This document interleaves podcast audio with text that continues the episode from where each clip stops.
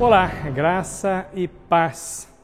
Eu espero que você tenha tido uma semana muito abençoada, muito enriquecida da graça e da provisão que vem das mãos do nosso Deus.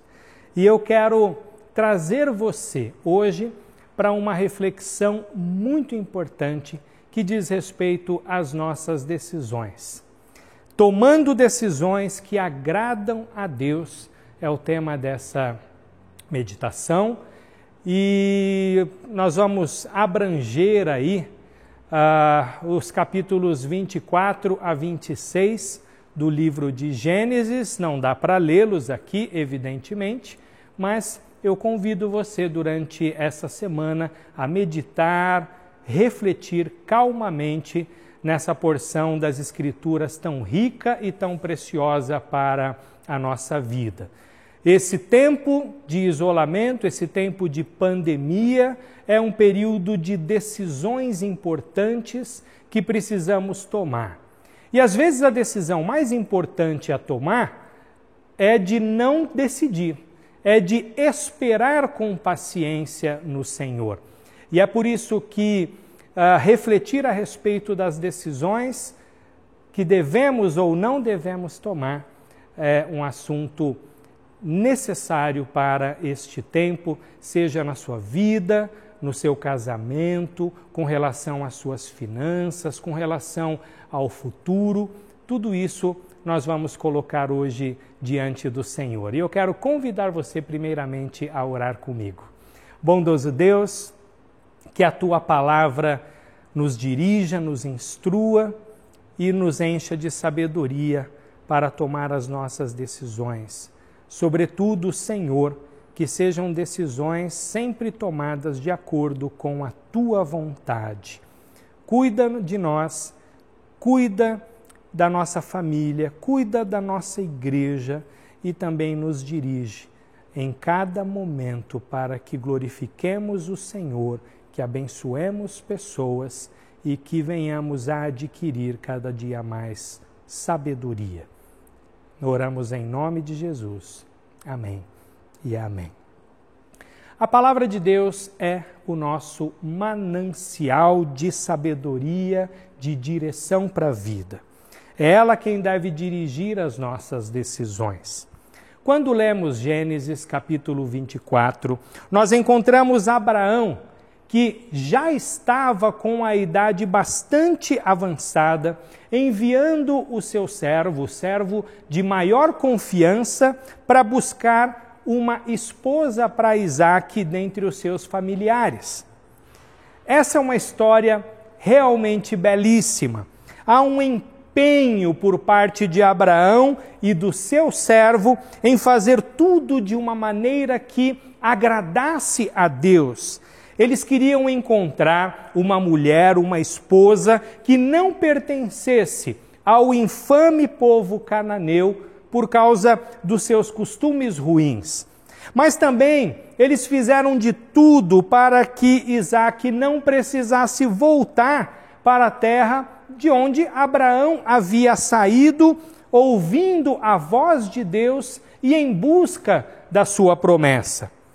Foram, sem dúvida, extremamente cautelosos na escolha da noiva e fizeram tudo por meio de muita oração. E a dedicação deles agradou ao Senhor. E Deus conduziu o servo de Abraão até Rebeca. O servo chegou com a noiva no exato momento em que Isaac voltava de um retiro espiritual. Isaac também estava em oração tanto lamentando pela morte recente da sua mãe, Sara, mas também por aquela que seria a sua esposa, pedindo a Deus que lhe desse uma esposa que o agradasse. Afinal de contas, não se tratava de um casamento comum. A união de Isaac e Rebeca era parte do plano de Deus de constituir um povo para si e um povo para ser luz para as nações. Quando eles se encontraram, foi amor à primeira vista, foi como que um conto de fadas. A história termina no fim do capítulo com Isaac e Rebeca tendo sua noite de núpcias na tenda que antes pertencia a Sara, mãe de Isaac. E aí nós entramos no capítulo 25 de Gênesis com Abraão se casando com Quetura, e olha que ele já tinha bastante idade, mas ainda assim, tendo com ela outros seis filhos. Abraão morreu com 175 anos, deixou presentes para todos os seus filhos, mas toda a sua herança ficou para Isaac, conforme a vontade de Deus. Isaac tinha crescido vendo o seu pai tomar decisões, algumas corretas, outras não, mas sempre com o desejo de agradar a Deus. Quando ele se deu conta de que Rebeca não podia ter filhos, orou a Deus e a sua oração foi respondida. Rebeca engravidou e engravidou de gêmeos, mas a gestação foi muito difícil. Primeiro, porque eram gêmeos, e segundo, porque se tratava de um prenúncio do prenúncio do conflito em que Esaú e Jacó, assim como depois deles os seus descendentes teriam. De Jacó vieram os israelitas, e de Esaú os edomitas, povos irmãos, mas rivais dos judeus. Os edomitas causariam tanto mal aos israelitas que mais tarde se dirá a respeito deles pela boca do profeta Malaquias: eles serão chamados terra perversa, povo contra quem o Senhor está irado para sempre, conforme o capítulo 1, versículo 4. Os dois irmãos eram muito diferentes na aparência, no temperamento e também no caráter. E ainda pesou sobre eles a lamentável preferência que Isaac tinha por Esaú e Rebeca por Jacó. Esaú era aventureiro e se tornou um caçador habilidoso. Jacó era sossegado e se tornou um caseiro pastor de ovelhas. Um dia Esaú, voltando com fome da caçada, vendeu seu direito de filho mais velho, o seu direito de primogenitura, o seu bem mais precioso, para seu irmão Jacó, em troca de uma refeição. Certamente essa foi uma decisão que não agradou a Deus, porque as Escrituras registram que naquele dia Esaú desprezou a sua primogenitura. Depois de um tempo, houve um período de fome em toda aquela região. Isaac decidiu permanecer na terra prometida e isso agradou muito a Deus por sua confiança. E Deus sustentou a família de forma tão impressionante que ele teve uma colheita que, segundo a Bíblia, foi uma colheita de 100 por 1. Isto é, apesar da crise, num tempo de grande escassez, Isaac se tornou tão próspero que chegou a ter problemas com os seus vizinhos. Os cananeus, com inveja, começaram a tampar os poços que os empregados de Jacó, de Isaac cavavam. O rei com medo da sua grandeza, da sua riqueza, das suas posses, veio até ele para fazer um tratado de paz. Mas Esaú definitivamente não trilhava o mesmo caminho que o seu pai, Isaque, e que o seu avô, Abraão, seguiram, e nem tomava suas decisões como os seus antepassados decidiram e ele acabou se casando com duas mulheres hititas. Essa decisão não agradou a Deus e ainda trouxe muita amargura para os seus pais. Antes de morrer, Isaac, com a vista muito enfraquecida, mandou Isaú preparar, caçar e preparar uma refeição para ele com o objetivo de abençoá-lo. Se recebesse a bênção, Esaú se tornaria o herdeiro dos bens, da família e também da promessa. Isaac tomou aquela decisão sem ouvir a Deus, mas de acordo com a cultura. Mas Rebeca ouviu a conversa e decidiu então intervir na situação. E ela tomou uma decisão uh, pela lógica bastante questionável de que os fins justificam os meios. Ela sabia que, segundo a palavra de Deus, era Jacó o herdeiro da promessa, mesmo contrariando o costume da época. Mas Rebeca também estava amargurada por causa dos casamentos de Esaú.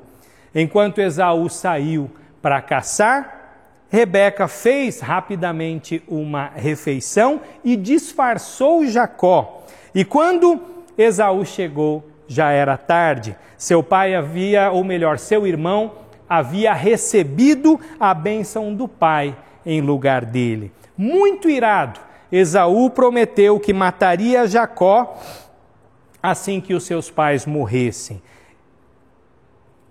Jacó teve que fugir às pressas.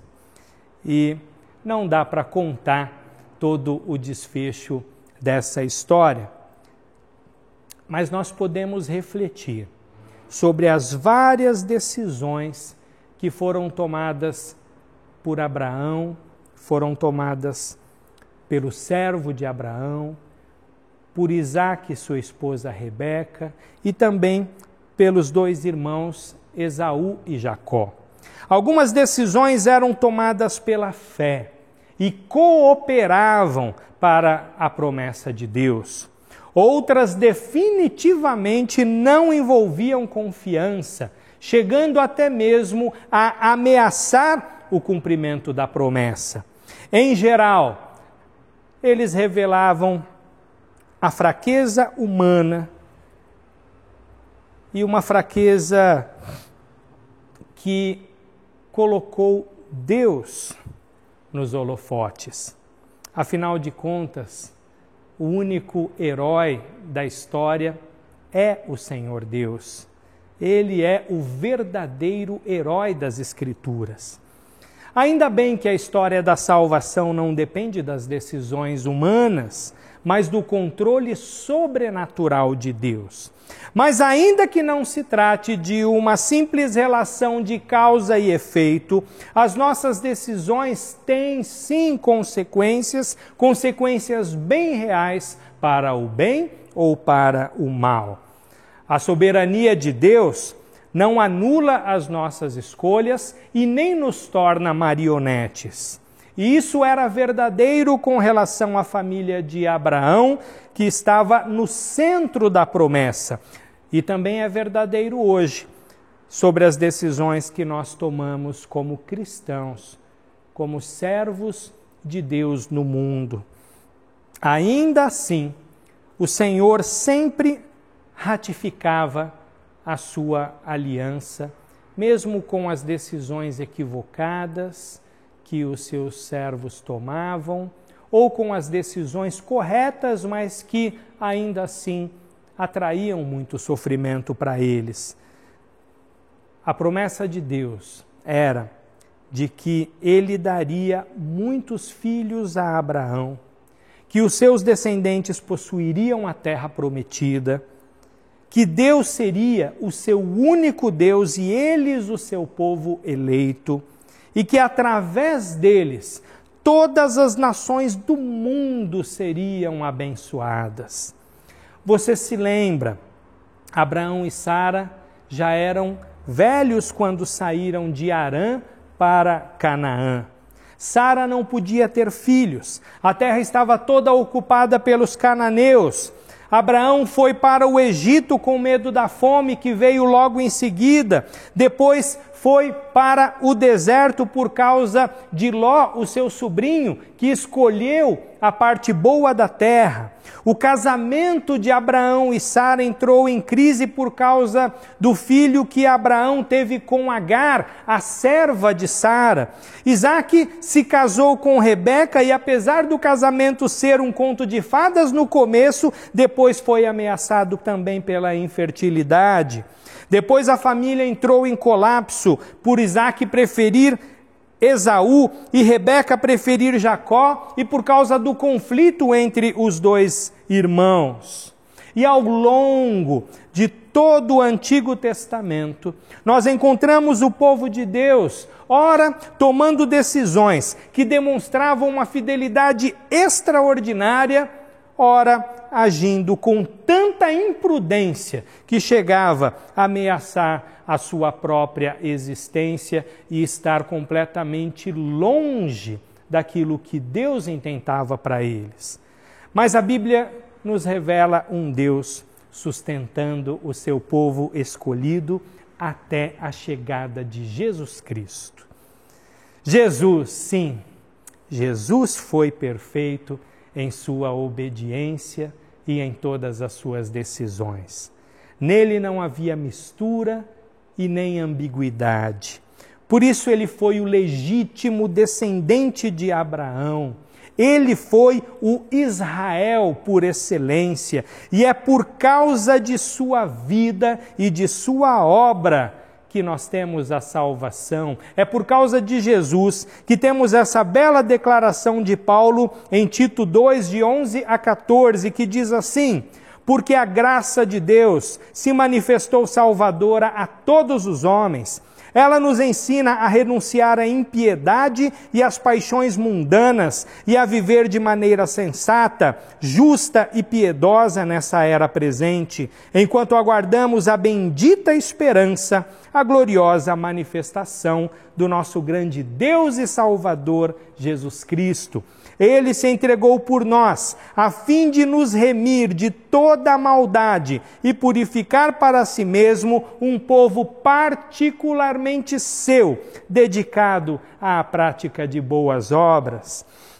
A história bíblica revela o significado e a grandeza da graça de Deus. Se em vários momentos Abraão e os seus descendentes tomaram decisões erradas, que beiraram a incredulidade, às vezes a loucura, também é verdade que, pela graça de Deus, nos momentos mais decisivos, eles creram na palavra e na promessa que o Senhor havia dado para eles. E isso nos ensina que o segredo da bênção de Deus não está em nossa força, não depende da nossa sabedoria e nem de perfeição da nossa parte, mas sim da força, da sabedoria e do poder e da perfeição de Jesus Cristo, em quem confiamos a nossa vida e da graça de Jesus pura e imerecida que foi dispensada a nós. Mas sabendo mesmo assim que cada decisão que nós tomamos na vida conta e que as decisões que agradam a Deus são aquelas que tomamos pela fé em fidelidade à Sua vontade e à Sua palavra. Ou seja, não se trata de uma fé no sentido de, ah, eu espero que tudo dê certo, mas em decidir, de acordo com os mandamentos diretos que Deus nos deixou em Sua palavra, ou na ausência de um mandamento direto para certa situação, nos princípios gerais que a Sua palavra nos traz, como, por exemplo, o que está registrado em Romanos 13, 10, que diz assim: O amor não pratica o mal contra o próximo. Portanto, o amor é o cumprimento da lei. Em João 8, 56 e 58, Jesus disse assim: Abraão o pai de vocês, regozijou-se porque veria o meu dia. E ele o viu e se alegrou. Eu afirmo que antes de Abraão nascer, eu sou.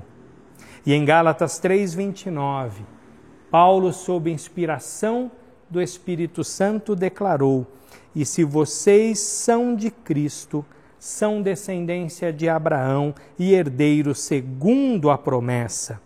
Nesse momento, como eu disse no início dessa reflexão, todos nós estamos emocionalmente cansados.